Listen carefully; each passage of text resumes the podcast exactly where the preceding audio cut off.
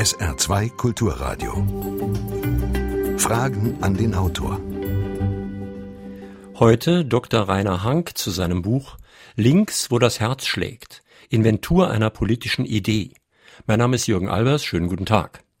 Viele, die in jungen Jahren links waren, was immer das genau heißen mag, sind heute etabliert und in der Mitte angekommen. Man könnte freundlich sagen, sie haben ein mittleres Maß gefunden. Man könnte auch unfreundlich sagen, sie sind mittelmäßig oder mittelgemäßigt geworden.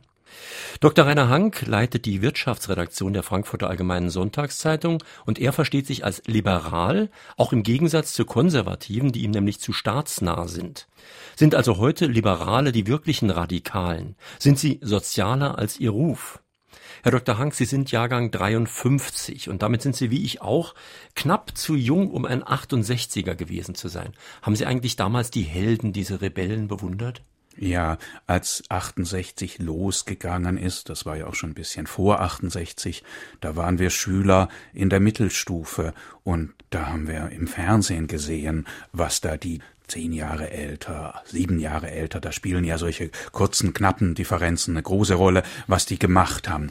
Die sind da in Stuttgart, da sind sie da nach Esslingen gefahren, haben die Auslieferung der Bildzeitung verhindert, haben sich mein Fähnleinführer bei den Pfadfindern hat sich da von den Wasserwerfern nass spritzen lassen. All das hat mir damals ungemein Eindruck gemacht. Immer ein bisschen das Gefühl, dass trifft unserer Generation, so ein bisschen zu spät gekommen zu sein. Gibt mittlerweile ja unzählige Literatur darüber, wie man das einschätzen kann. Ein, eine berühmte Formel heißt, wir seien Zaungäste gewesen. Das ist mir ein bisschen zu passiv. Es gibt jetzt äh, von Ulrich Raul vom, vom Marbacher Literaturarchiv, der sagt, äh, wir seien die Flakhelfer gewesen. Das ist eine gefährliche Formel, aber ich finde sie ziemlich treffend. Das ist so ein, so ein Übereifer der Jüngeren, die unbedingt mitmachen wollen. Mhm. So ungefähr, das finde ich mittlerweile die zutreffendste Beschreibung unserer Generation.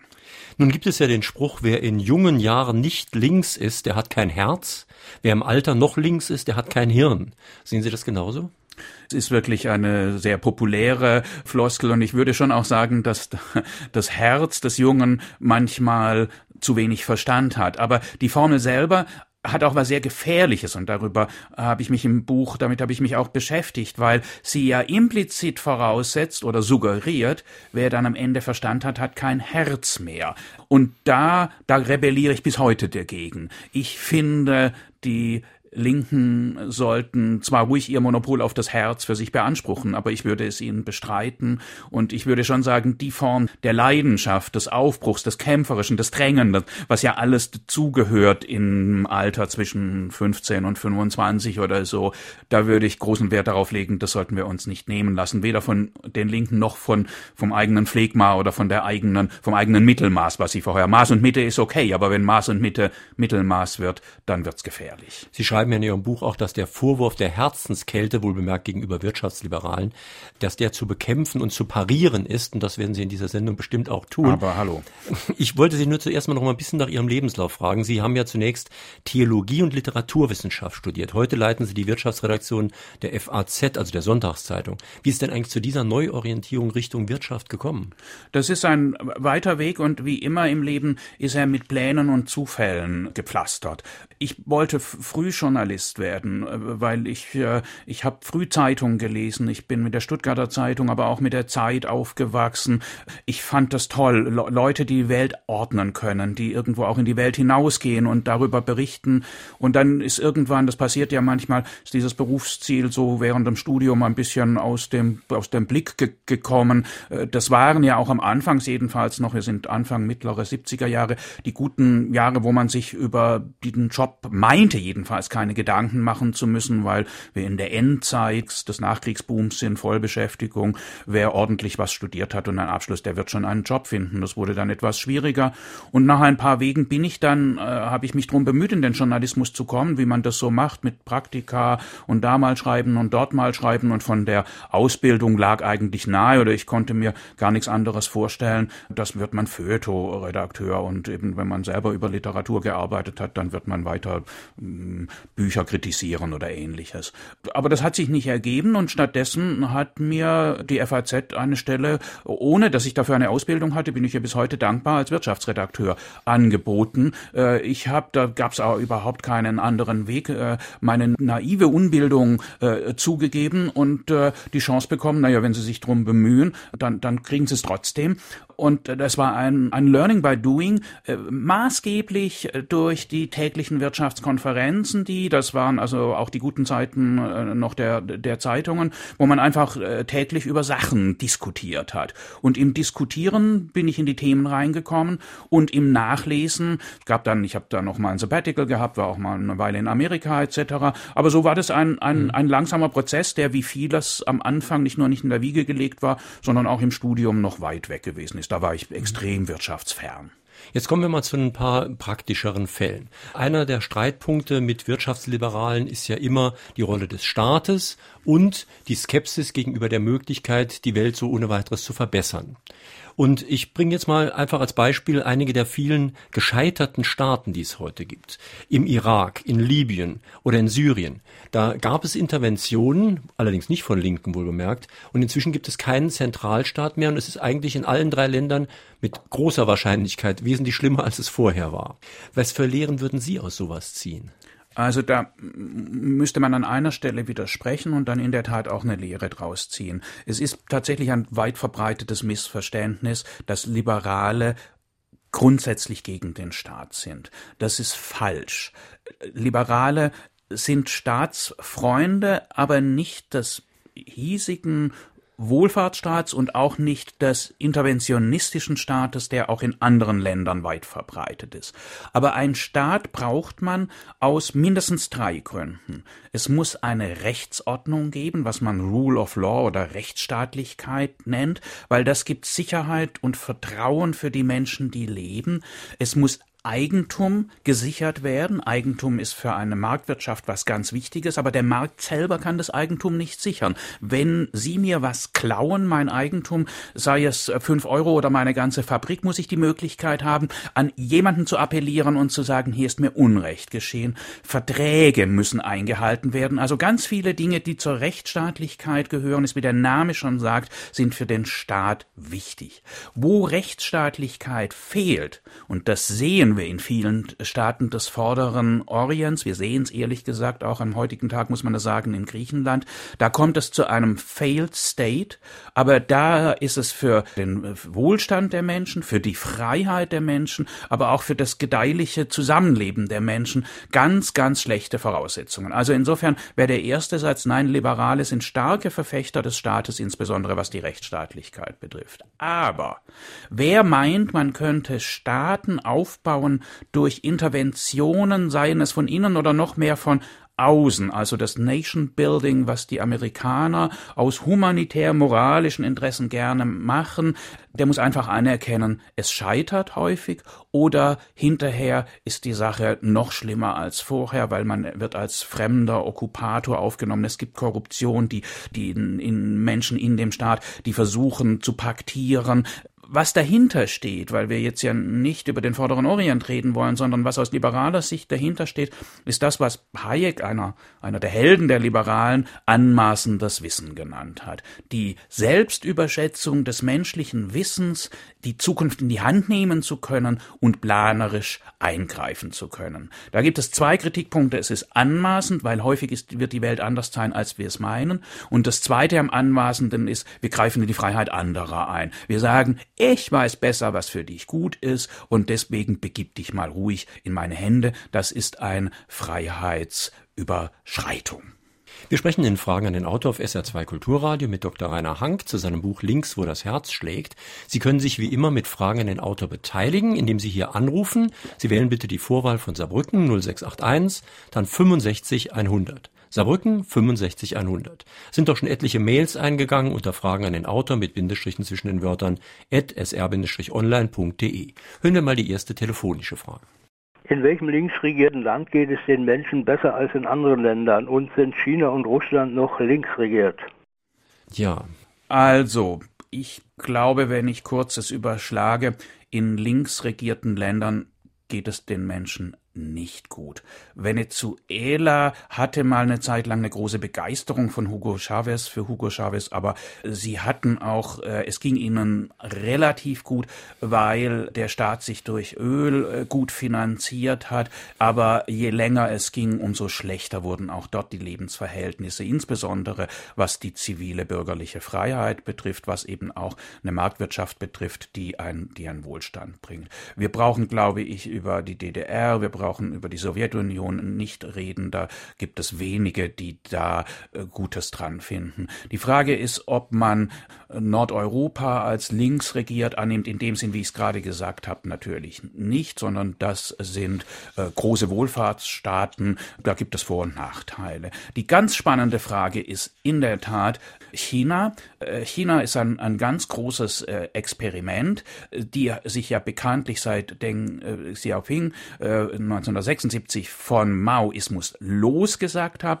und eine experimentelle Marktwirtschaft eingeführt haben. In den letzten Jahren insbesondere auch das, worüber wir gerade geredet haben, nämlich Rechtsstaatlichkeit. Man äh, wird sagen müssen, das ist im Moment ein, Sie sind in die WTO gekommen, das kann man nur, wenn man Grundlagen der Rechtsstaatlichkeit hat. Es ist eine, eine, eine Zusammenkommen von Rechtsstaatlichkeit, Marktwirtschaft und einem autoritären Einparteiensystem, was, auch das keine Frage, zu einer extremen Verbesserung der Armut, so kann man es nicht sagen, aber die Menschen, was extrem die Menschen aus der Armut gebracht hat. 600 Millionen Menschen, die noch vor 20 Jahren von weniger als einem Dollar auskommen mussten, sind über diese Schwelle hinausgekommen. Das sind keine reichen Menschen wie wir, aber sie haben eine Lebensgrundlage bekommen. Das weiß ich jetzt nicht, ob man das dem Sozialismus zugutehalten müssen. Nein, es hat diesem Experiment des marktwirtschaftlichen Sozialismus, dem muss man das zugutehalten. Super spannend, was daraus wird, gerade jetzt, wo China wieder in einer Krise ist. Die Börsen sind in den letzten drei Wochen um 30 Prozent abgestürzt, das Wachstum bricht ein. Wir werden sehen. Das Interessante vielleicht noch zu China-Einsatz, das Interessante ist, man hat immer gedacht, dass Mittelschichten in dem Maße, in dem sie Wohlstand bekommen, auch mehr individuelle Freiheit wollen und sich dann dieses autoritäre Einparteiensystems entledigen werden. Das ist bislang nicht passiert. Also diese Prognose, auch da muss man sehen, dass anmaßendes Wissen eben auch, auch intellektuell mit Vorsicht zu genießen ist. Diese Prognose ist nicht eingetreten. Warum? Dazu nur ein letzter Satz. Ist das nicht passiert? Weil diese Mittelschichten wissen natürlich, dass sie ihren Wohlstand genau dieser Einparteienstaat äh, verdanken. Und da ist eine innere, warum soll man dagegen rebellieren? Warum soll man dagegen eine Revolution machen? Hier ist eine sehr interessante Mail eingegangen von David Günther. Er spricht Sie darauf an, dass Sie ja zu Google auch Stellung nehmen und fragen, äh, was ist daran überhaupt auszusetzen. Und er schreibt jetzt, Sie verteidigen die hegemoniale Stellung Googles mit plausiblen ökonomischen Gründen. Bei den dunklen Algorithmen, wie Sie ironisch anführen, und der Gefahr großer Datenmengen merken Sie an, es sei völlig offen, ob und wer dadurch einen Schaden hat.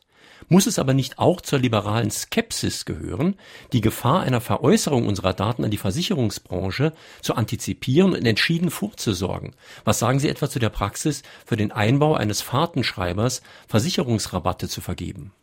Letzteres, wenn ich damit beginne, da habe ich überhaupt nichts dagegen, weil das ja eine völlig freie Angelegenheit ist. Ich kann mich dafür entscheiden, Teile meiner Daten äh, wegzugeben. Also äh, der Fahrtenschreiber zeichnet auf, ob ich ein vorsichtiger, umsichtiger Fahrer bin oder ob ich so ein Haut drauf Typ bin, der rast über die Autobahn und wenn ich vorsichtig, umsichtig fahre und das eben nicht nur von mir behaupte, da kann ja alles anderes behaupten, sondern der Fahrtenschreiber äh, dies äh, äh, nachweisen kann, äh, dann sagt die Kfz-Versicherung, du kriegst einen Nachlass von, von 20 Prozent, weil du bist ein kleineres Risiko. Das ist klassisches Versicherungsprinzip. Prämien und Policen nach Risikostrukturen. Das ist in der privaten Krankenversicherung so, das ist in jeder Versicherung so. Äh, hier passiert überhaupt nichts Neues und um die Risiken wirklich objektiv und fair einzuschätzen zu können, für mich auch gibt es diesen Fahrtenschreiber. Und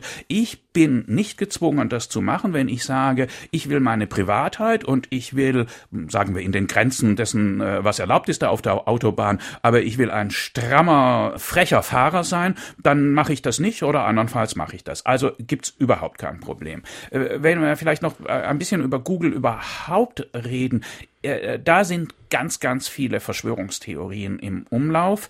Sehr merkwürdig, wann das umgebrochen ist. Lange war Google äh, ja wirklich etwas, wo wir alle gesagt haben, ich, ich, ich bin äh, Journalist. Äh, meine Arbeit hat sich dadurch extrem erleichtert. Äh, früher, wenn man irgendwas nicht wusste und man weiß eigentlich ja kaum was, muss man im Archiv anrufen, dann kriegte man Stunden später dicke, dicke Mappen, die man durchblättern mussten. Jetzt äh, sehen Sie, wie das heute ist mit zwei, drei Suchbefehlen, haben Sie das er Ergebnis, können es auch noch gegenchecken, ob es stimmt. Also da würde ich einfach sagen, das wird unterschätzt im Moment, welcher Glücksfall diese Form von Big Data ist, die, die Google bringt. Ich bin aber nun auch kein naiver Mensch, hoffe ich jedenfalls nicht zu sein, und sehe, dass es auf der anderen Seite auch Nachteile gibt, dass es auch Gefahren gibt, nämlich, dass Google äh, meine Daten ohne mein Wissen anderen zur Verfügung stellt. Das ist einfach Klau, Diebstahl, da muss man sich Dinge überlegen, da muss man sich Verfahren überlegen, äh, wie das verhindert wird. Also das Thema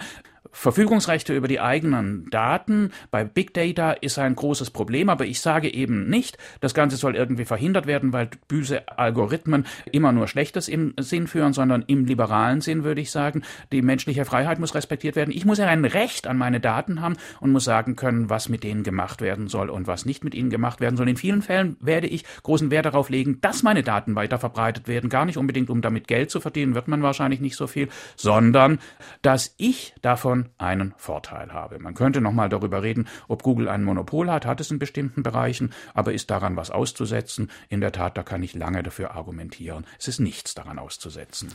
Na, da möchte ich jetzt doch mal dann gleich kritisch nachfragen, weil das Monopol ist eigentlich der Knackpunkt des marktwirtschaftlichen Liberalismus. Denn solange eine Marktwirtschaft mit Konkurrenz und Wettbewerb und so weiter funktioniert, hat die ja viele sehr gute Seiten. Aber sobald das Monopol da ist, ist ja eigentlich auch keine Marktwirtschaft mehr da, dann ist ja eben eine Alleinherrschaft da.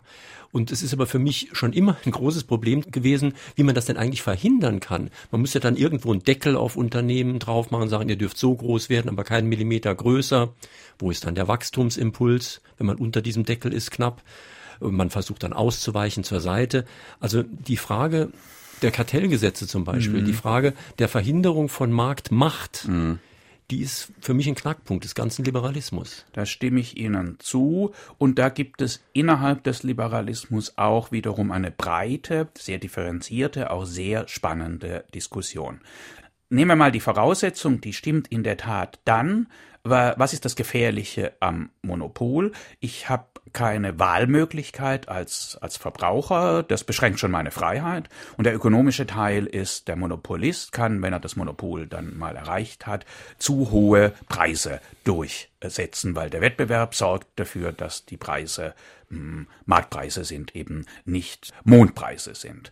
Jetzt ist die Frage, und, und also insofern Voraussetzung stimmt, Monopolen sollte man skeptisch gegenüberstehen. Sind wir skeptisch, gibt es zwei Möglichkeiten, da waren wir schon mal in diesem Gespräch, was man machen kann. Das eine ist staatliche Intervention. Da gibt es sehr viele Gesetze in allen Ländern, Antitrust-Gesetze in Amerika seit dem späten 19. Jahrhundert, bei uns entsprechend auch in der sozialen Marktwirtschaft, durch Eingriff des Ministers des Kartellamts etc. Wenn man die Voraussetzungen, die wir vorher hatten, äh, teilt, dass Staatseingriffe immer schwierig sind. Woher weiß der Staat, was hier eine Fusion schlecht oder weniger schlecht ist? Muss man zugleich auch eine liberale Skepsis bezüglich des Staatseingriffes gegen Monopole haben. Es gibt eine andere Möglichkeit der Entmachtung. Ein äh, Franz Böhm, einer der Helden der sozialen Marktwirtschaft, hat gesagt, der Markt selbst ist das beste Entmachtungsverfahren. Also wirtschaftliche Macht wird durch den Markt äh, außer Kraft gesetzt. Ich glaube, Google ist ein Monopol, aber hat dieses Monopol durch äh, Kreativität, äh, Fantasie und eine geniale Erfindung durchgesetzt. Da würde ich schon mal sagen, diese Leistung sollte man ihm auf jeden Fall anerkennen. Und das Zweite ist, Googles Monopol ist bestreitbar in vielen, vielen Fällen. Sie können eine andere Suchmaschine benutzen. Sie können eine neue Suchmaschine erfinden. Wenn sie besser ist als Google, gibt es überhaupt keinen Grund, warum, und, und der Wechsel, das muss man vielleicht auch sagen, in der Netzökonomie, über die wir hier reden, sind Monopole viel schneller bestreitbar, weil sie brauchen nicht riesig viel Kapital, wo sie sagen müssen, braucht erst viel Geld, viel Kapital. Nein, es reicht eine kleine Garage in Berlin oder in Los Angeles. Und drittes, jetzt auch konkretes Beispiel, Google hat ja auch versucht, in die sozialen Netzwerke äh, einzusteigen mit dem berühmten Google Plus. Mittlerweile frage ich meine jüngeren Kollegen, was im Vergleich zu Twitter oder Facebook äh, oder WhatsApp etc. Äh, Google Plus für eine Bedeutung hat. Überhaupt keine. Also, bestes Beispiel, es geht nicht alles gut und wenn Google selber mit der Suchmaschine irgendwann mal äh, schlechte Ware liefern, werden die Leute Google wieder verlassen. Kein Grund zur Sorge. Ich erinnere mich, dass in Ihrem Buch irgendwo schreiben, wenn es in der Bundesrepublik überhaupt jemals eine richtig neoliberale Phase gegeben hat, dann war das nicht etwa unter Helmut Kohl, sondern dann war das bei Hartz IV.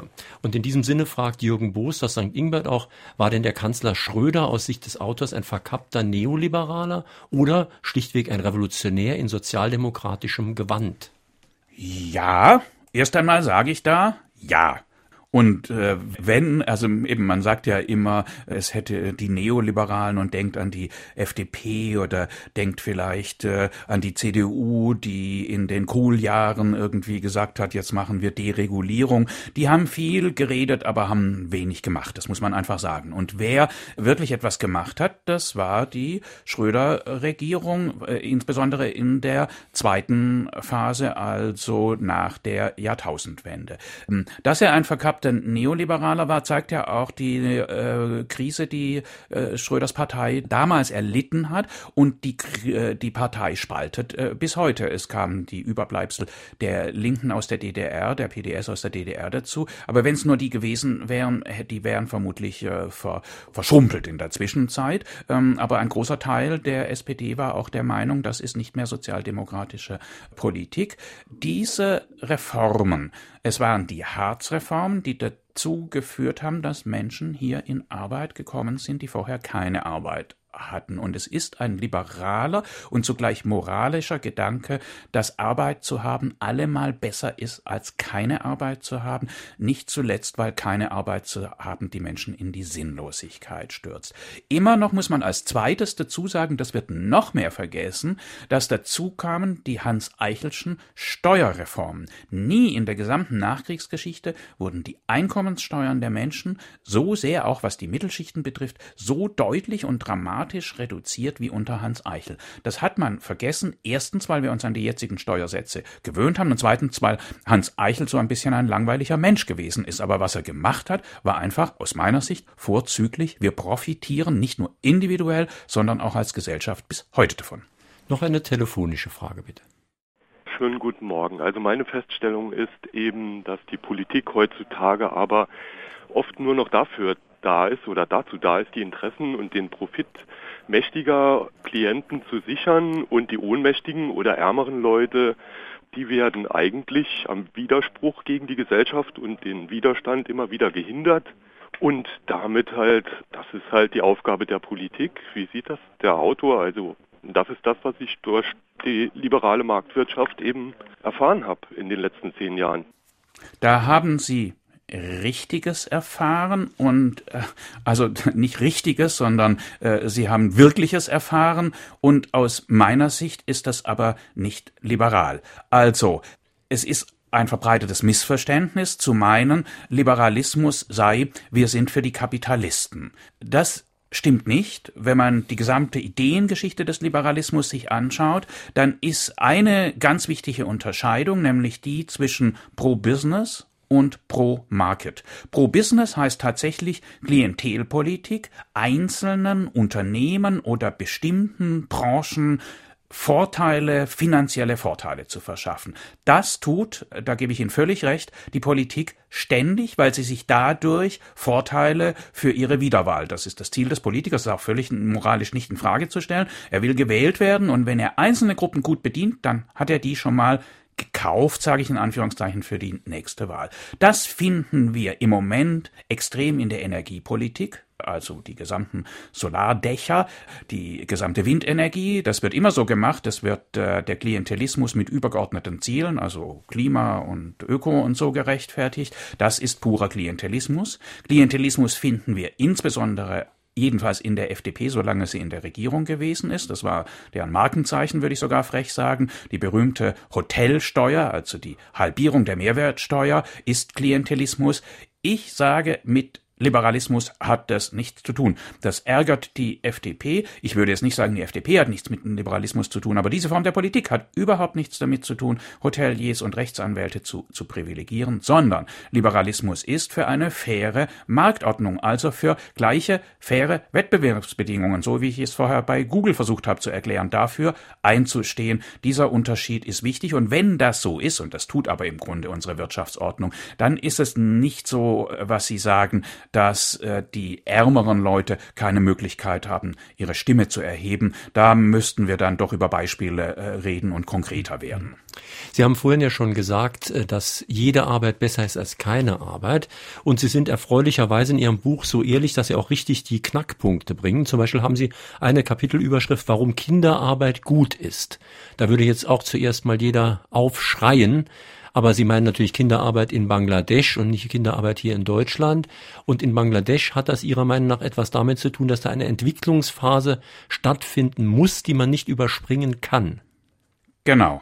Also das ist in der Tat, das gebe ich zu, ein provokanter Satz zu sagen, wer gegen Kinderarbeit ist, der ist unmenschlich, den habe ich geschrieben, ich stehe auch dazu, kann ihn auch begründen, aber er ist tatsächlich provozierend. Ich habe ihn aber nicht der Provokation halber, nur weil Journalisten gerne provozieren, tun sie schon auch äh, geschrieben, sondern weil ich zutiefst davon überzeugt bin. Wenn wir uns die Wirtschaftsgeschichte anschauen, dann kommen, wie kommen ärmere Länder zu Wohlstand, dann sind ärmere Länder in aller Regel immer agrarische Länder und der Aufbruch aus der agrarischen Gesellschaft in eine industrielle Welt geht unter anderem, das ist ja nicht so, dass das der Treiber des Fortschritts ist, aber unter anderem über Kinderarbeit. Auf diese Weise bekommen Familien, die bislang hungern ein kleines Einkommen, die Kinder geben das ja auch ab, und auf diese Weise kommt der Staat zu einem mäßigen, das wird immer mehr, Wohlstand. Was macht er mit diesem Wohlstand? Jedenfalls, wenn er ein guter Staat ist, dann macht er die Rechtsstaatlichkeit, von der wir vorher geredet haben, der baut insbesondere auch ein Bildungssystem auf. Äh, wenn es dieses Bildungssystem gibt, dann können die Kinder dort in die Schulen gehen und dann können sie andere Berufe ausüben als schlechte Berufe in der Kinderarbeit. Ich behaupte also nicht, dass Kinderarbeit irgendwie gut sei oder schön sei, aber es ist, sagen wir, das ist ein, ein problematischer Begriff, aber es ist eine offenkundig eine notwendige Voraussetzung. Erst kommt die Kinderarbeit und dann kommt das Verbot der Kinderarbeit und wenn wir, was viele Linken wollen, aus gutem Herzen, äh, aber ein bisschen naiv, die Kinderarbeit verbieten wollen, dann verbieten wir die Entwicklungschancen dieser Kinder. Interessant ist, wenn wir nach Lateinamerika schauen, da hat Bolivien im letzten Jahr mit Unterstützung auch der NGOs, also der kritischen Nichtregierungsorganisationen, die Kinderarbeit auf zehn Jahre reduziert. Also gesagt, Kinder unter zehn Jahren, das würde ich nun wirklich auch natürlich sagen, ist äh, extrem inhuman, aber ab zehn Jahren darf man in Bolivien in Fabriken arbeiten. Und noch einmal, es ist nicht eine autoritäre Regierung, sondern eine Regierung von Eva Morales, der selber über Kinderarbeit zum Präsidenten des Landes geworden ist, da sieht man, dass das, was ich gerade abstrakt theoretisch als Wirtschaftsgeschichte gesagt habe, nicht wirklich nur dem äh, Gedankenkopf der Studierstube entspronnen ist, sondern dass es kluge Menschen in Entwicklungsländern genauso auch handeln, die tun gut dazu, sie wissen, warum sie das machen. Hier ist eine Mail eingegangen von Walter Dickemeyer aus Neunkirchen. Er fragt etwas, was ich als natürlich vom Wort her schon Moderator, Moderator auch frage. Was spricht denn eigentlich gegen eine Ausgewogenheit zwischen notwendiger Freiheit der Märkte und zugleich hinlänglicher sozialer Ausrichtung einer Gesellschaft, verwirklicht einst in der sozialen Marktwirtschaft? Ich habe gar nichts gegen die soziale Marktwirtschaft, ohne dass ich mich jetzt hier irgendwie an den Mainstream des moderaten Moderators ankuscheln wollte. Aber Sie sind ähm, doch auch gegen den Sozialstaat und den Wohlfahrtsstaat. Ich bin, das war sehr deutlich. Äh, ich bin nicht grundsätzlich gegen den Sozialstaat, aber ich bin gegen einen übertriebenen Sozialstaat, den wir aus meiner Sicht deutlich jetzt im Moment haben. Ich würde behaupten, das Prinzip des, oder daran kann ich den Unterschied deutlich machen, das Prinzip des Sozialstaates erfunden erfunden, äh, unter Bismarck in Deutschland, erfunden, auch in äh, England im, im späten 19. Jahrhundert, dann aber auch nach 1945 unter Beveridge. Es ging darum, die großen Risiken im Übergang von einer agrarischen Gesellschaft zu einer industriellen Gesellschaft, das ist ja wirklich die Revolution, die wir vom 19. bis ins mittlere 20. Jahrhundert hatten, die abzufedern durch kollektive Systeme der Sicherung. Kollektiv heißt Alterung, heißt Krankheit und heißt Arbeitslosigkeit. Ich würde nach wie vor sagen, das ist in Ordnung, dass ein Staat das für seine Menschen macht. Aber so war das damals auch gedacht. In dem Maße, in dem dieser Übergang bewältigt ist und es uns allen deutlich besser geht, und so ist das heute, müssten wir den Sozialstaat nicht weiter ausbauen, weil die Notwendigkeit dafür, die hat sich ja überlebt, sondern wir müssten ihn weiter zurückführen. Nicht im Sinn von schrumpfen, um wieder zu einem, was einem ja häufig vorgeworfen wird, Manchester-Kapitalismus zurückzukommen, sondern weil im Maße des wachsenden Wohlstandes die Menschen selber mehr für sich sorgen können, weil sie haben ja die Bildung und Ausbildung und Freiheit dazu und sie haben auch die finanziellen Mittel. Dieser Mechanismus wäre mir sehr wichtig, um jetzt nicht zu sagen, er will zurück ins 19. Jahrhundert, sondern nur um zu zeigen, wir haben eigentlich den falschen Weg gemacht. Wir haben im Maße des wachsenden Wohlstands auch unseren Sozialstaat ausgebaut und sagen, das sei eine große Errungenschaft. In Wirklichkeit sind wir Opfer dieses Prinzips geworden. Das Herz schlägt links, das ist eine Redensart und bei mir stimmt es, aber die Definition ist ja wohl eine andere. Links, das ist jene Bewegung, die den Leuten eine Stimme leiht, die selber nicht für sich sprechen können. Das sollte normalerweise die vierte Gewalt im Staate sein, wobei man heute eher den Eindruck hat, die Presse, die schreit alles nieder, was irgendwo von außen kommt, was nicht gerade von dpa und Reuters diktiert wird. Welche Erfahrung machen Sie mit Ihren linken Gedanken? Also, das ist ein bisschen, gestatten Sie, wenn ich äh, widerspreche, äh, links ist, ist das, was den Leuten, die keine Stimme haben, die Stimme gibt es ein bisschen schöne Rhetorik. Ich habe das, ich habe lange Zeit über Gewerkschaften auch berichtet. Da wurde das auch immer sehr gepflegt, äh, dieser Satz. In Wirklichkeit haben gerade die Gewerkschaften vor allem denen Stimme gegeben, die schon Arbeit hatten, jedenfalls den Arbeitsplatzbesitzern und wollten deren Löhne, ist völlig in Ordnung, wollten deren Löhne oder wollen ja bis heute deren Löhne erhöhen. Das ist, aber für die, um die Arbeitslosen haben die sich nie gekümmert, denn sie leben natürlich auch von denen, denen, die Arbeit haben, die zahlen auch ihre Beiträge. Auch das würde ich Ihnen nicht vorwerfen. Aber da sieht man schon die rhetorische Formel. Links ist denen, die keine Stimme haben, eine Stimme zu geben. Die verflüchtigt sich äh, sehr schnell und wir sehen, dass Gewerkschaften zum Beispiel nichts anderes als völlig legitime Lobbyisten und Interessenorganisationen sind. Also ich würde es ein bisschen niederer fahren und würde sagen, in dieser Gesellschaft gibt es sehr viele Interessenorganisationen äh, und da sind eben die einen für die Hoteliers und die anderen sind für die Arbeitsplatzbesitzer. Nun fragen Sie nach der Presse, das habe ich ehrlich gesagt nicht ganz verstanden, würde aber das, was Sie, äh, was ich verstanden habe, nicht teilen. Ich finde, es gibt mittlerweile eine, es wird häufig anders gesagt, aber es gibt eine viel größere Pressevielfalt, als es noch vor 20 Jahren gibt. Und es hängt mit dem Internet zusammen, über das wir geredet haben. Die Möglichkeit, wie wir Journalisten uns informieren, eben nicht nur von Reuters und dpa, mhm. ist viel größer geworden. Was Sie für Ihre Meinung Meinungsbildung äh, zu Rate ziehen können, ist auch viel größer geworden, als es noch vor 20 Jahren waren. Sie sollen, finde ich natürlich jetzt interessensbedingt die FAZ lesen oder die Sonntagszeitung, aber sie haben viel mehr Möglichkeiten, nicht nur Zeitungen zu lesen oder Radio, diesen Sender zu hören, sondern sie können im Internet Blog lesen, sie können in sozialen Netzwerken sich informieren. Also die Möglichkeit, sich zu informieren, um ein aufgeklärter Zeitgenosse zu werden, ist heute so groß wie noch nie in der Menschheitsgeschichte. Lassen Sie uns mal über einen Punkt sprechen, wo ich wirklich ein bisschen gezuckt habe, als bei der Lektüre Ihres Buches, und zwar ist das die Finanzindustrie. Sie haben eine Passage in Ihrem Buch, wo Sie Sarah Wagenknecht ausdrücklich loben, weil sie sagt, dass man die Banken an die Kette legen muss. Da schreiben sie, dass das auch in der Wortwahl sogar richtig ist. Sie haben aber auch eine Stelle drin, über die ich mich geärgert habe, ehrlich gesagt, wo sie es für antisemitisch erklären, wenn jemand einen Unterschied macht zwischen dem produzierenden Kapital und dem spekulierenden Kapital. Und ich kenne einige Leute sehr gut, die diese Unterscheidung treffen und die absolut ganz sicher nicht antisemitisch sind, nur weil irgendwann Adolf Hitler mal irgendetwas in so einer Richtung gesagt hat.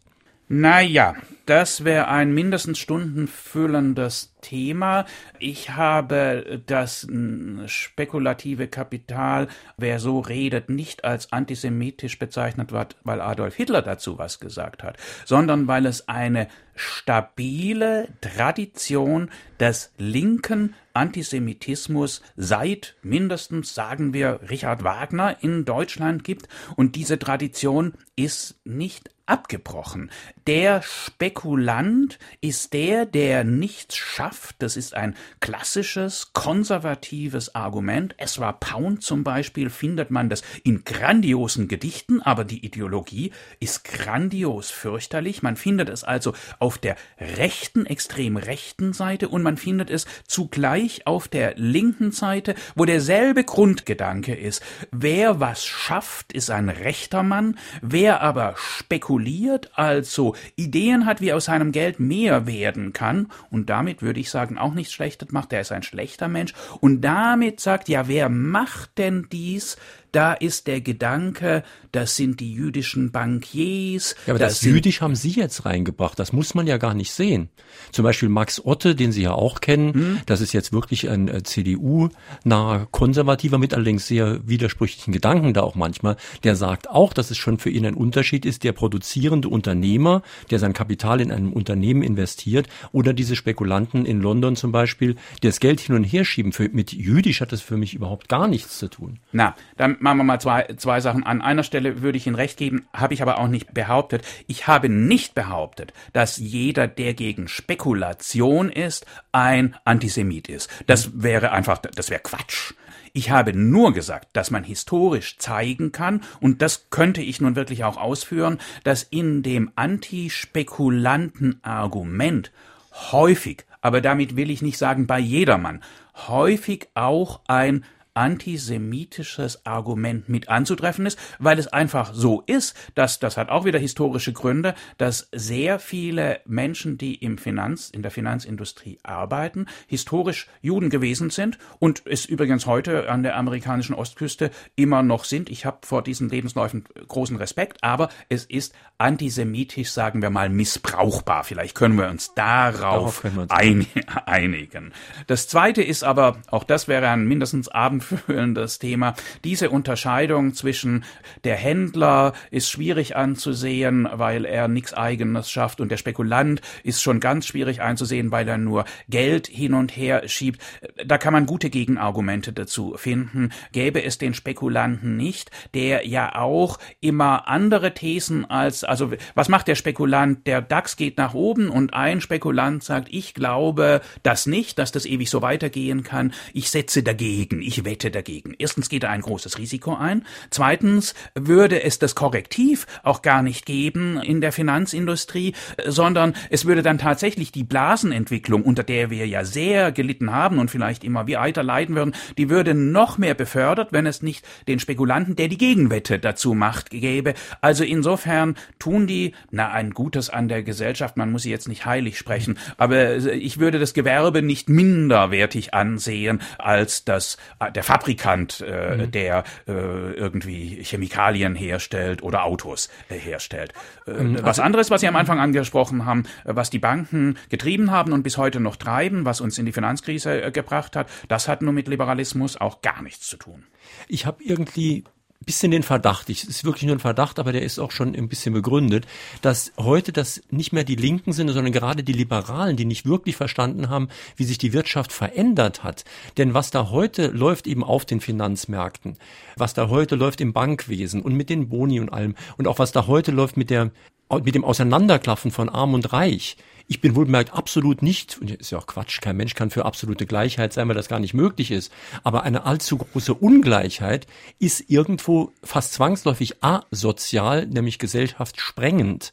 Und ich glaube, dass viele Liberale nicht verstanden haben, dass der Kapitalismus sich verändert hat in eine andere Richtung und dass man da auch am Kapitalismus schrauben müsste. Ja, wird häufig gesagt, ist Quatsch, wenn ich das mal so salopp sage. Und da würde ich nun wirklich vehement widersprechen weil schon ihre Voraussetzung nicht stimmt. Äh, dass die Ungleichheit in der Welt gestiegen ist, wird häufig erzählt, aber wie alles, was häufig weitererzählt wird, wird dadurch nicht richtig. Völlig unstrittig, aber natürlich, also es wird darüber gestritten, aber von den Fakten her kann man darüber nicht streiten, ist, dass die Ungleichheit zwischen den Staaten extrem geschrumpft ist in den letzten 20 Jahren. Warum? Darüber haben wir bereits geredet, weil es Völker, Entwicklungsländer, Schwellenländer geschafft haben, mit Verlaub über Einführung der Marktwirtschaft, das ist nämlich der Treiber gewesen, ihren Menschen zu mehr Wohlstand zu verhelfen. Diese 600 Millionen Chinesen, die zu Wohlstand gekommen sind, in Indien ist es waren es nicht ganz so viel, aber auch viele, die tragen dazu bei, dass die Abstände zwischen den Wohlfahrtsstaaten und den entwickelten OECD-Staaten, also sagen wir Amerika oder Deutschland oder überhaupt Mitteleuropa und Asien zurückgegangen sind. Das ist doch ein großer Triumph der Marktwirtschaft, da gibt's überhaupt nichts fehl zu verstehen. Das einzige, der einzige Kontinent, der nachhinkt, Lateinamerika ist nochmal eine schwierige Ausnahme, aber ist Afrika. Warum Afrika? Weil sie keine Marktwirtschaft haben, weil sie korrupte Failed States haben, über die wir auch schon geredet haben. Das zweite ist, das muss man tatsächlich davon unterscheiden, die Ungleichheit innerhalb eines Landes. Der Abstand, der sich von der unteren, vom, meistens wird das so in Quintilen oder Dezilen, also so Zehnteln oder Fünftel der Gesellschaft, der Abstand von unten nach oben. Da zeigt sich tatsächlich in allen entwickelten Staaten, dass der Abstand größer geworden ist. Er ist besonders groß geworden in Amerika. In Amerika würde ich Ihnen, sagen wir, ein bisschen recht geben. Das trägt zur es trägt jedenfalls nicht immer zur Befriedung der Gesellschaft bei. Wo, wodurch ist es in Amerika gekommen? Da wird sehr viel drüber gestritten durch den technischen Fortschritt, dass natürlich man mit Bildung, aber auch mit der Gründung von Facebook kann man zum Milliardär werden und dass die Globalisierung in der Mitte und unten Jobs vernichtet hat und aber auch durch das Steuersystem. In Deutschland ist wieder, das gilt wieder der Satz eins. Es wird häufig behauptet, die Ungleichheit sei größer geworden es ist letztlich nicht der Fall. Man misst das an einem Koeffizienten, der heißt Gini-Koeffizient. Wenn man sich das anguckt, dann ist der, das hat ohnehin mit Amerika gar nichts zu tun. Wir sind eine nach wie vor eine egalitäre Gesellschaft. Es hat sich in den 90er Jahren bis zum Jahr 2005 ein bisschen voneinander wegentwickelt. Seitdem ist es stabil gleich geblieben, sagen eher linke Institute, wie zum Beispiel das Deutsche Institut für Wirtschaftsforschung. Also ich glaube, hier gibt's keinen Grund, sich von der, als Liberaler von der Marktwirtschaft abzuwenden. Und Ihr anderes Beispiel, das nehme ich nur gerade noch dazu, Ihr anderes Beispiel war ja, dass die, die Finanzindustrie äh, Quatsch gemacht hat. Wie gesagt, da war der Grundsatz immer der Liberalen, wer den Nutzen hat, der muss auch für den Schaden haften. Das ist das berühmte Haftungsprinzip. Das hat man in der Finanzkrise nicht gemacht, aber das war Staatsversagen. Warum haben die Staaten die Banken gerettet? Hat man gesagt, too big to fail. Man müsste jetzt sagen, Banken ihr müsst in Zukunft für euch selber sorgen. Wenn ihr hohe Risiken eingeht, müsst ihr entsprechend viel Eigenkapital dafür ansammeln. Eine Frage wird von Kai Huldorf aus Hamburg gestellt, die auch andere Hörer schon gestellt haben. Brauchen wir eigentlich den Euro? Ich weiß auch, das ist jetzt ein stundenfüllendes Thema. Mach's diesmal kürzer. Ich ja. weiß, ich bin ein bisschen zu lang. Äh, wir brauchen den Euro nicht. Da würde ich sagen, äh, man wirft ja gerade Wirtschaftsjournalisten oder auch Wirtschaftsprofessoren Ökonomismus vor. Also praktisch alles soll die Ökonomie reden. Also sie denken immer nur an die Ökonomie. Hier kann man, glaube ich, den Ökonomismus den Politikern äh, vorwerfen. So ein Satz von der Kanzlerin Kanzlerin äh, Angela Merkel, scheitert der Euro, scheitert der Europa. Absoluter Blödsinn. Warum soll Europa ist eine, sagt man, eine Wertegemeinschaft, eine Schicksalsgemeinschaft ist auch ein bisschen sehr viel Pathos, aber warum sollen wir, dass wir reisen können nach Frankreich, dass wir nach Griechenland reisen, dass wir uns befreunden, dass wir untereinander heiraten und was auch immer? Warum soll das an eine Währung, äh, ein Geld gekoppelt sein? Nein, es wäre ein Ausdruck von mehr Freiheit. Ich würde nicht sagen, es muss so kommen, aber zumindest die Möglichkeit, dass ein Land wie Griechenland wieder aus dem Euro austritt, ist doch eine Vergrößerung von Optionen. Schluss, Punkt. Mhm. Noch ein Anruf bitte. Der Autor hat meiner Meinung nach eben eine etwas seltsame Darstellung gegeben zu dem, was er unter Demokratie versteht, wenn er beispielsweise meint, es sei im Grunde genommen ja jedem selbst überlassen, ob er beispielsweise so einen Transponder in sein Fahrzeug dann einbaut, um dadurch vielleicht eine günstigere Versicherungsprämie zu bekommen. Man muss das Ganze mal meiner Meinung nach begreifen als ein Gesamtkonzept des Überwachens von Bürgerinnen und Bürgern. Es wird ja dann auch nicht so sein, dass die Versicherungstarife stabil bleiben und lediglich einigen sogenannten Rasern zusätzlich etwas aufgebrummt wird. Gerade das hielte ich in der aktuellen Debatte um den liberalen Rechtsstaat für wichtig, dass man den Staat da zur Ordnung ruft, wo er sich aus seiner sozialen Verantwortung Stück für Stück sichtbar zurückzieht, aber in seiner Tendenz, die Bürgerinnen und Bürger weiter zu überwachen, deutlich zulegt. So landet man letztendlich in den Demokratien, in denen wir uns bewegen, in irgendwelchen doch sehr seltsamen Ordnungsdiktaturen. Das ist zumindest etwas, was ich befürchte. Ich danke Ihnen. Ja, da bin ich ehrlich gesagt ein bisschen dankbar, dass Sie mich hier zur Ordnung rufen, weil es mir die Möglichkeit gibt, tatsächlich daran zu erinnern, dass der Liberalismus, äh, das wird manchmal vergessen, nicht nur der Wirtschaftsliberalismus ist, sondern auch ein Liberalismus der Zivilgesellschaft und das gab eine Tradition des eher linken Liberalismus in Deutschland in den 70er Jahren, der genau auf den Punkt Wert gelegt hat, den Sie jetzt gerade auch gemacht haben. Sagen, Liberalismus muss sich auch darum kümmern, dass die bürgerlichen Freiheiten gewahrt werden und ein Überwachungsstaat. Sollte es also so sein, dass die Gefahr besteht, dass irgendwie Big Brother oder Big Merkel oder wer auch immer uns derart überwachen, dass sie irgendwelche Surfer einrichten und wissen, was wir denken, dann ist unser Recht auf Privatheit, auch unser Recht auf Privatheit im Sinne von, dass wir entscheiden, was die anderen Leute über uns wissen, dann ist das gefährdet. Und dieser Gefahr sollten sich tatsächlich nicht nur die Linken, sondern auch die Liberalen annehmen. Ich persönlich, und das ist schon auch eine Möglichkeit innerhalb des Liberalismus, ich sehe ehrlich gesagt die Gefahr nicht so. Ich glaube, sie wird übertrieben und sie wird aufgebauscht. Jetzt sagen mir die anderen Leute, du bist naiv. Mag sein, wir werden es später vielleicht mal wissen. Ich bin nicht so besorgt, wie viele Menschen besorgt sind. Wir sprechen in Fragen den Autor auf SR2 Kulturradio mit Dr. Rainer Hank zu seinem Buch Links, wo das Herz schlägt, erschienen bei Knaus, Preis 1999. Und drei, die sich mit einer Frage an den Autor in der Sendung beteiligt haben, bekommen das Buch demnächst vom Verlag zugeschickt. Heute sind das Werner Lühr aus Saarbrücken, Jochen Glössner aus Spiesen-Elversberg und Michael Mansion aus Wallerfang. Noch ein Anruf bitte. Glaubt der Autor wirklich, dass die USA sich aus humanitären Gründen in vielen Staaten einmischen? Und übersieht er dabei nicht die sehr fragwürdige und meist anonyme Drecksarbeit der CIA? Doch, das ist mir so rausgerutscht und ich hätte sagen sollen, aus vorgeblich auch humanitären Gründen. Lassen wir vielleicht auch hier ist eine große Debatte. Ich bin kein Amerika-Feind, aber ich bin, also ich, ich schätze, finde, Amerika hat wirklich Großes getan für äh, nicht nur für das eigene Land, für die, für die Menschen, sondern auch für andere Länder. Aber ich bin nicht so so naiv. Also ich würde einfach sofort sagen, ja, Sie haben recht, da stecken auch andere Interessen drin. Und ich wollte damit nicht die amerikanische Politik in jeder Hinsicht, insbesondere die Außenpolitik oder die mhm. Militärpolitik, rechtfertigen. Danke, dass Sie mich darauf hin hingewiesen haben. Lassen Sie uns doch noch mal ein bisschen die Begriffe klären jetzt gegen Ende der Sendezeit. Sie haben ja schon äh, klar gemacht eigentlich, was Sie unter liberal, wirtschaftsliberal, marktwirtschaftlich und so verstehen.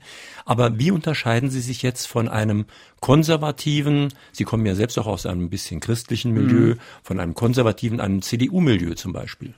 Ja, äh, häufig wird man ja immer gleich, wenn man ein Liberaler ist, als konservativer bezeichnet. Mir ist der Unterschied sehr wichtig. Es gibt sogar auf eine gewisse Weise eine größere Nähe zwischen Linken und Liberalen, jedenfalls was die Zukunft betrifft. Linke und Liberale sind Optimisten, beim Liberalen kommt ein Schuss Skepsis hinzu. Konservative, wie der Name schon sagt, sagen, jetzt mal polemisch gesagt, früher war alles besser. Wir können aber den Gang der Zeit nicht aufhalten, aber wir schauen, dass alles nicht so schnell über uns kommt, weil das ist den Menschen nicht zumutbar. Coleridge, ein britischer Intellektueller, hat die schöne Formulierung gefunden, Konservative seien Bremse am Motor des Fortschritts. Deswegen machen sie gerne große Koalitionen mit der SPD, kann man jetzt ja auch im Moment sehen. Dann sagen die äh, Linken, wir müssen jetzt eine große, wir müssen die Steuern äh, stark erhöhen, um die Ungleichheit, hatten wir ja gerade, zu verhindern. Dann sagen die Konservativen immer, ja, mach mal ein bisschen langsam, wir müssen sie ein bisschen weniger erhöhen. Dann sagen die Linken, wir müssen den Mindestlohn auf 10 Euro setzen oder ich glaube, Gysi würde ihn auf 15 äh, Euro setzen. Dann sagen die Konservativen, ja, Mindestlohn brauchen wir auch, aber vielleicht auf 8. Das ist ein bisschen intellektuell dürftig, das heißt einfach nur ein bisschen weniger davon. Was weniger intellektuell dürftig ist, ist an, an den Konservativen, dass sie sagen, Menschen leben auch in, äh, müssen entlastet werden. Die Freiheit, die sie haben, ist häufig auch eine Überforderung. Deswegen brauchen wir Institutionen, wir brauchen Traditionen. Wir sollten nicht zu schnell und wir sollten die Freiheit der individuellen Menschen nicht überschätzen. Ich finde, das ist ein wichtiger Gedanke. Es ist mir nicht der wichtigste, wie Sie gehört haben. Wir haben noch Zeit für einen Anruf. Ich wollte den Autor fragen, warum er diesen für mich doch recht irreführenden Titel Links, wo das Herz schlägt, da gewählt hat. Denn was ich jetzt einigermaßen von seinem Weltbild mitbekommen habe und seiner Grundeinstellung, Arbeit unter allen Bedingungen ist jedenfalls besser als keine Arbeit, das würde natürlich auch jegliche Sklaverei rechtfertigen. Meine Frage also, warum wurde dieser Titel für dieses Buch gewählt? Also erstens, die Sklaverei rechtfertige ich natürlich nicht. Aus dem großen Unterschied, erstens, weil das natürlich inhuman ist und zweitens, weil es der Freiheit widerspricht, weil bekanntlich Sklaven nicht frei diese Arbeit machen, sondern sie werden dazu genötigt, sie werden zu Eigentum gemacht, was natürlich auch liberal gar nicht geht. Also nicht nur vom linken Herzen her muss man der Sklavenarbeit widersprechen, man muss auch vom liberalen Verstand widersprechen. Der Titel selber, der ist natürlich ein bisschen tricky, der ist ein bisschen bisschen ironisch. Ich will äh, nicht sagen, dass ich der bessere Mensch bin, aber ich will ja ein bisschen argumentieren, dass erstens die Liberalen die mindestens gleich guten oder sogar besseren Linken sind, weil ich mir das moralische Gerechtigkeitsversprechen, was die Linken ja immer machen, das will ich denen nicht schenken, sondern ich will sagen, da will ich mit den Linken in Streit kommen. Und ich will mir, das habe ich ganz am Anfang der Sendung gesagt, auch das Herz nicht von den Linken abkaufen oder absprechen lassen, sondern ich will sagen, auch die Liberalen haben ein Herz. Insofern ist der Untertitel heißt der Inventur einer politischen Idee. Wenn man also meinen Gedankengang teilt, äh, das muss man gar nicht teilen, aber dann würde man sagen, in der Tat, dann sind die Liberalen die, wo eben auch das richtige Herz an der richtigen Stelle schlägt. Ein Begriff, wo sie sich treffen mit den 68ern in Frankreich, ist der Begriff der schöpferischen Zerstörung, der ja ein Grundbegriff der marktwirtschaftlichen Theoretiker ist ich frage jetzt mal wieder als Moderator, fast konservativer, ähm, ist das nicht ein bisschen gefährlich? Also Zerstörung ist ja eben auch eine Zerstörung. Das heißt, da geht viel kaputt und besteht nicht die Gefahr, wenn man so radikal argumentiert, dass dann viel kaputt gemacht wird, aber nichts mehr aufgebaut ist. Ja, dann haben Sie natürlich jetzt äh, nur den einen Begriff genommen. Schöpferisch ist ja wie unsere ganze Schöpfung, komme ich zu meinen theologischen Ursprüngen. Da wird ja nur wirklich was aufgebaut, nämlich diese wunderbare Welt, in der wir leben. Der Prozess der Evolution läuft in der Tat so. Deswegen hat der Prozess der Evolution immer eine, das ist ja ein schöner Walter Benjamin Begriff, linke Melancholie auf äh, ihrer Seite, seine Trauer, dass etwas äh, zerstört wird. Architekturkritiker sind großartig darin, weil sie ständig sagen, Gottes Willen, Willen, das müssen wir alles erhalten. Äh, aber Mies van der Rohe hätte nie was gebaut, wenn äh, die gesamte Architektur immer erhalten äh, worden wäre. In dieser Balance schöpferische Zerstörung, ein Schumpeterscher Begriff. In dieser Balance geht die Evolution. In der Bilanz würde ich sagen, es hat der Menschheit nicht geschadet. Es geht uns heute besser als in vielen früheren Jahrhunderten. Mhm. Und Sie würden deswegen auch unseren Politikern, die ja in den seltensten Fällen genau Ihrer Meinung sind, raten, da auch ein paar Schrauben in der richtigen Richtung anzuziehen. Ja, ich würde das schon tun. Ich habe natürlich das Privileg, Journalist zu sein und äh, nicht blauäugig zu sein, aber ich finde, das ist die ja, Pflicht der Journalisten, äh, sich diese Freiheit zu nehmen. Das war ein Frage an den Autor auf SR2 Kulturradio heute Morgen Dr. Rainer Hank zu seinem Buch Links, wo das Herz schlägt, Inventur einer politischen Idee, erschienen bei Knaus Preis 1999. Die Sendung, die Sie gerade gehört haben, finden Sie morgen auch im Internet, können sich als Podcast runterladen und bei sich nochmal speichern und anhören. In unserem Klassiker-Podcast finden Sie eine Sendung, die sehr gut zur heutigen passt, nämlich Jan Fleischhauer unter Linken von einem, der aus Versehen konservativ wurde. Trifft ja auf Sie in gewisser Weise auch zu. Nee, Sie sind liberal geworden, ist was anderes anderes. Mhm. Die Diskussion hat schon heftig begonnen im Internet-Diskussionsforum unter www.sr2.de. Ja, und am nächsten Sonntag, da haben wir ein ganz spannendes Buch, auch und gerade für Nicht-Physiker wie mich. Es kommt nämlich ein Physiker, Professor Rolf Heilmann. Er hat ein Buch geschrieben, auch Physiker kochen nur mit Wasser, wo die Wissenschaft an ihre Grenzen gerät. Es geht darum, dass uns viele Wunder der Natur gar nicht mehr auffallen, weil wir zum Beispiel denken, da fällt ein Stein runter, das ist halt Schwerkraft, alles ganz einfach. Aber wir stoßen in der Physik immer mehr auf Bereiche, die unseren Sinnen nicht zugänglich sind und die Naturwissenschaften beschreiben eine Welt, die wir eben gerade nicht erleben. Die Frage ist also, wie wissen wir etwas, wenn die Sachverhalte und Erklärungen immer komplizierter werden? Wer hilft uns, die Physik zu verstehen? Das also am kommenden Sonntag. Schönen Tag, schönes Weiterhören wünscht Ihnen jetzt noch Jürgen Albers.